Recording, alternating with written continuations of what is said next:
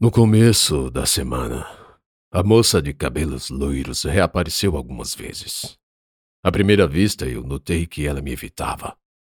Talvez fosse a vergonha. E só o tempo para brandar. Todavia, quando, ao final de uma missa, ela deixou as correspondências no gabinete e saiu sem sequer olhar para mim, achei por bem interpelar, chamando-a quando ainda ia perto. Moça, ela parou. Virou para mim com o rosto vermelho, com olhos claros, brilhosos, azuis, lindos, cujas pupilas se contraíam ao contato com a luz. E um oceano anil inundou sua face. Algumas madeixas se soltaram das orelhas e desceram acompanhando o formato do rosto oval. Ela disse umas frases estranhas, Quebrou o leve encanto que me arredou e deixou a sala correndo. Ainda pensei em ir atrás, mas uma vez mais não fui. Realmente era timidez, o que não me deixava opção a não ser aguardar. Aliás, não havia muito o que esperar além de uma relação cordial, já que, pelo passar dos dias, amizade em qualquer grau seria inapropriada. E os dias se passavam. Como anda o trabalho de resumir? O bispo me perguntou. Entrara no gabinete, enquanto eu me debruçava sobre as cartas. Já não tenho tanta dificuldade, respondi. Ele foi até um armário. Abriu e dentro vi um pequeno cofre. Juro que pude ouvi-lo cochichar os números quinze três vezes, depois quarenta e cinco, e finalmente noventa. O mecanismo se abriu e o bispo falou. Bom, muito bom. E a fé? Hesitei um pouco em responder. Parte pela curiosidade em saber o que havia dentro, parte porque a pergunta me pegou de surpresa. Mas também não demorei tempo além do necessário para me mostrar firme. Até porque eu não perdia um só momento de oração. E como oravam! Ninguém se esquece de rezar se mora numa igreja. Da mesma forma, respondi. Qual a última vez que se confessou? Impossível esquecer. Foi exatamente quando vi pela primeira vez uma grande catedral em Porto Nacional. Igual Igual ao quê? O bispo estava inspirado em perguntar. Ele fechou o cofre e se virou para mim, aguardando a resposta. É, tem alguns meses. Meses em que pecados se acumulam, presumo. Silenciei, se opondo a concordar explicitamente, mas também não demonstrando o contrário. Acreditar em Deus passava a ser mais difícil. Sempre. Mas, isso eu não sabia explicar. Ao mesmo tempo, também sentia medo e vergonha dele. Era como se a descrença, o abandono à convicção, além de incompleta, fosse ela própria um erro. Sentia-me mal pela falta de oração. E isso não porque esquecia de rezar, pois, como disse, o lugar respirava a comunhão com Deus. Não orava, não pedia perdão, porque me via como um ingrato. Virei as costas para Jesus. Às vezes pensava. Foi ele quem me deu a oportunidade de aprender a ler e ser um privilegiado. Continuava. E logo depois, meu eu vilão me sussurrava. Tolo! Qual garantia que tem de que foi Deus? E meu monólogo terminava desgraçadamente no ceticismo. Olhando para o bispo, e como se paralisando o tempo, ainda pude me lembrar de uma conversa que tive com Padre Honório. E eu só era um menino de dez anos. Padre, Tonho morreu. Ah, eu soube. Pobre criança. Tio Ami disse que foi Deus que levou ele lá para o céu. Disse? Disse. Hum. Por que, padre? O bichinho nasceu um dia desse? Não sei, Paulo. Sinceramente, não sei. Negócio da gota serena. Tô doido aqui. Caso que diz que tudo de bom é Deus e tudo de ruim é o diabo. Só que diz também que foi Deus que levou o Toninho. E isso é ruim, né? Mudo estava. Mudo ele permaneceu, olhando para a fogueira. Né, padre? Repeti. Ah, você é muito novo para entender. Espere mais. Hoje sei que é provável que nem ele soubesse a resposta. Vou me confessar essa semana, bispo. Muito bem. No dia seguinte, a moça loira apareceu. Chegou com uma bolsa de couro de bode, cheia de envelopes. Entrou no gabinete e me viu, logo dando um sobressalto. Como de comum corou. Lá estávamos eu e o bispo. Ah, irmã Carla, o bispo fez um cumprimento, simultaneamente sério e amável. Bom dia. Ela falou pausado, mas olhando tão só para ele. Era como se eu não estivesse ali. Mesmo assim respondi: Bom dia. Para minha surpresa, a irmã Carla nem se mexeu. Não fez ao menos menção de olhar de onde vinha o sol. Eu estava ali, plantado quase à sua frente. E ela continuava com olhos pregados no bispo. Aquilo foi me enchendo, minando minha parca paciência, ao ponto de eu me levantar num pulo, e quando ia passar-lhe um corretivo, Bispo Severino se adiantou. Carla, esse é o irmão Paulo. Paulo, esta é a irmã Carla. Acho que já nos conhecemos. Mas ela parece ter amnésia. Ora, não fale isso.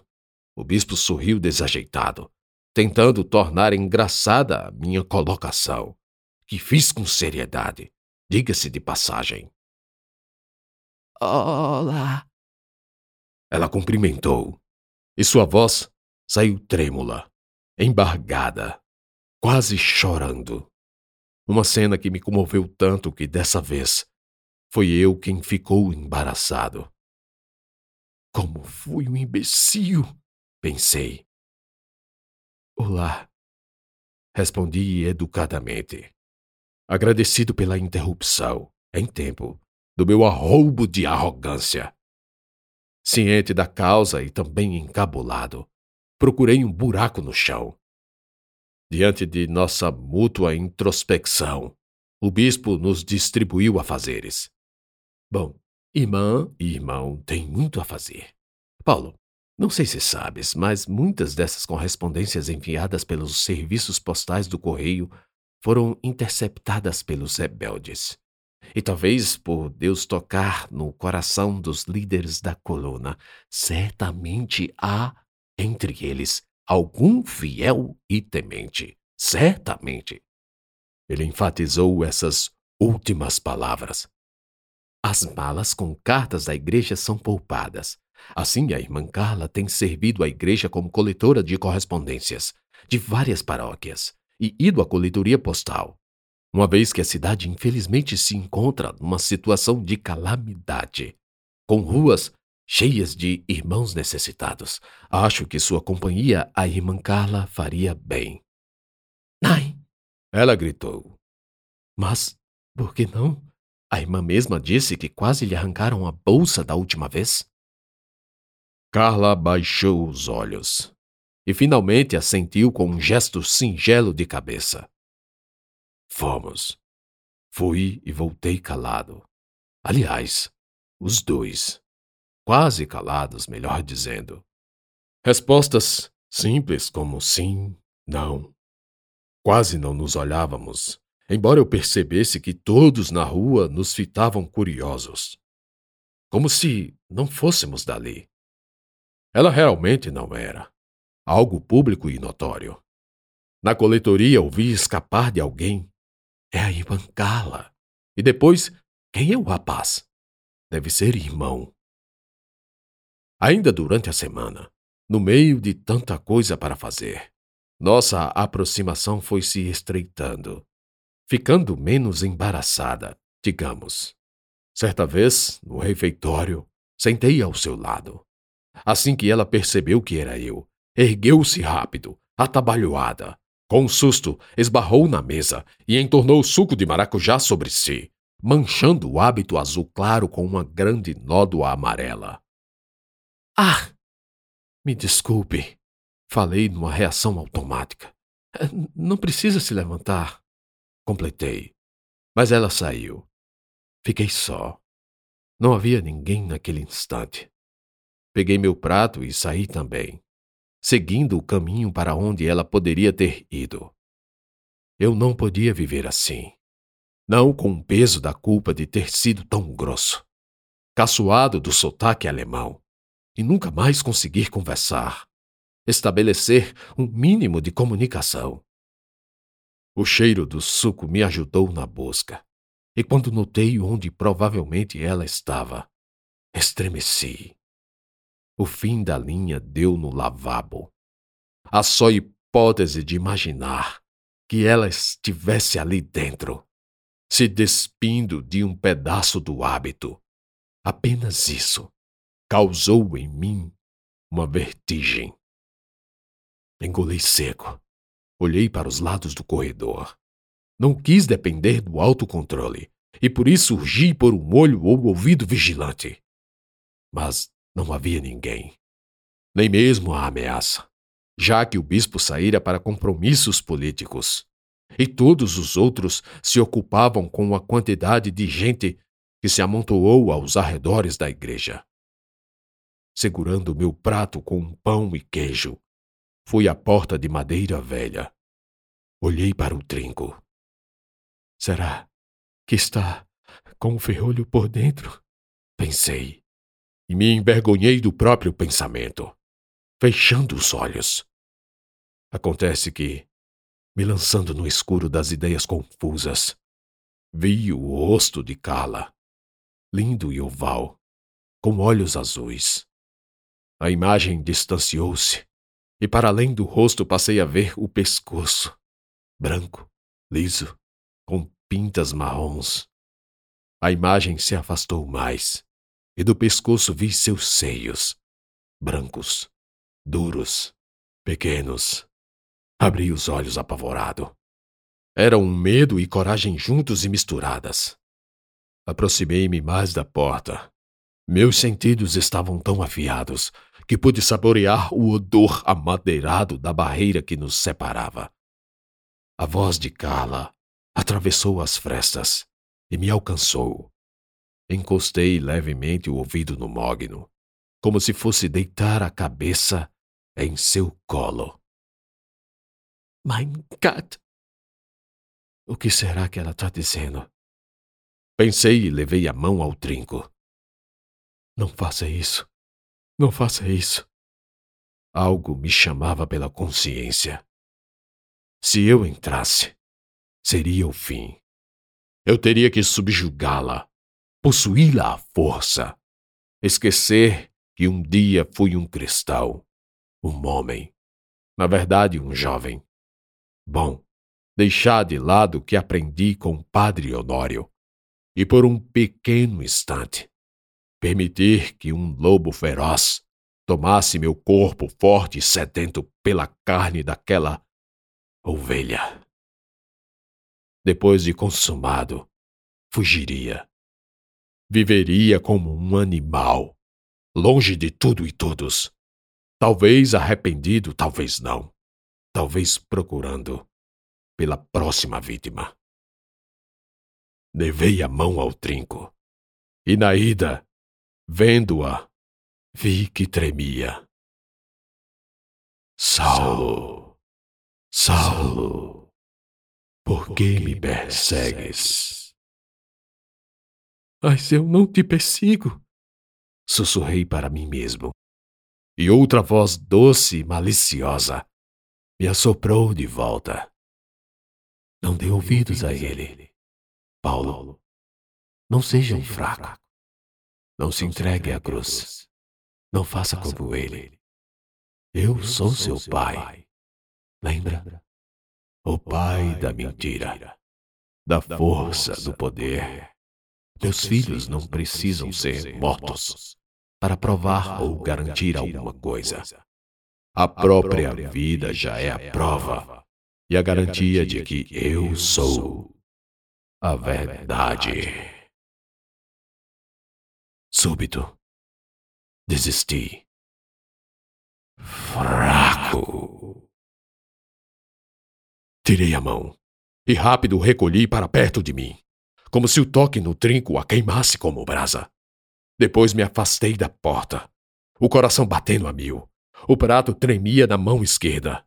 Olhei para os lados e corri para meu aposento. Joguei a comida de lado e deitei no catre. Então prostei-me de joelhos e comecei a rezar, pedindo a Deus que me ajudasse e que tirasse aquela loucura da minha cabeça. Que não fazia sentido algum eu pensar numa pessoa, numa moça que, apesar de tão linda, decidiu dedicar a vida ao serviço do Senhor, e eu, como um instrumento do Satanás, estava tentado, deixando-me levar pelo desejo da carne, que é tão fraca.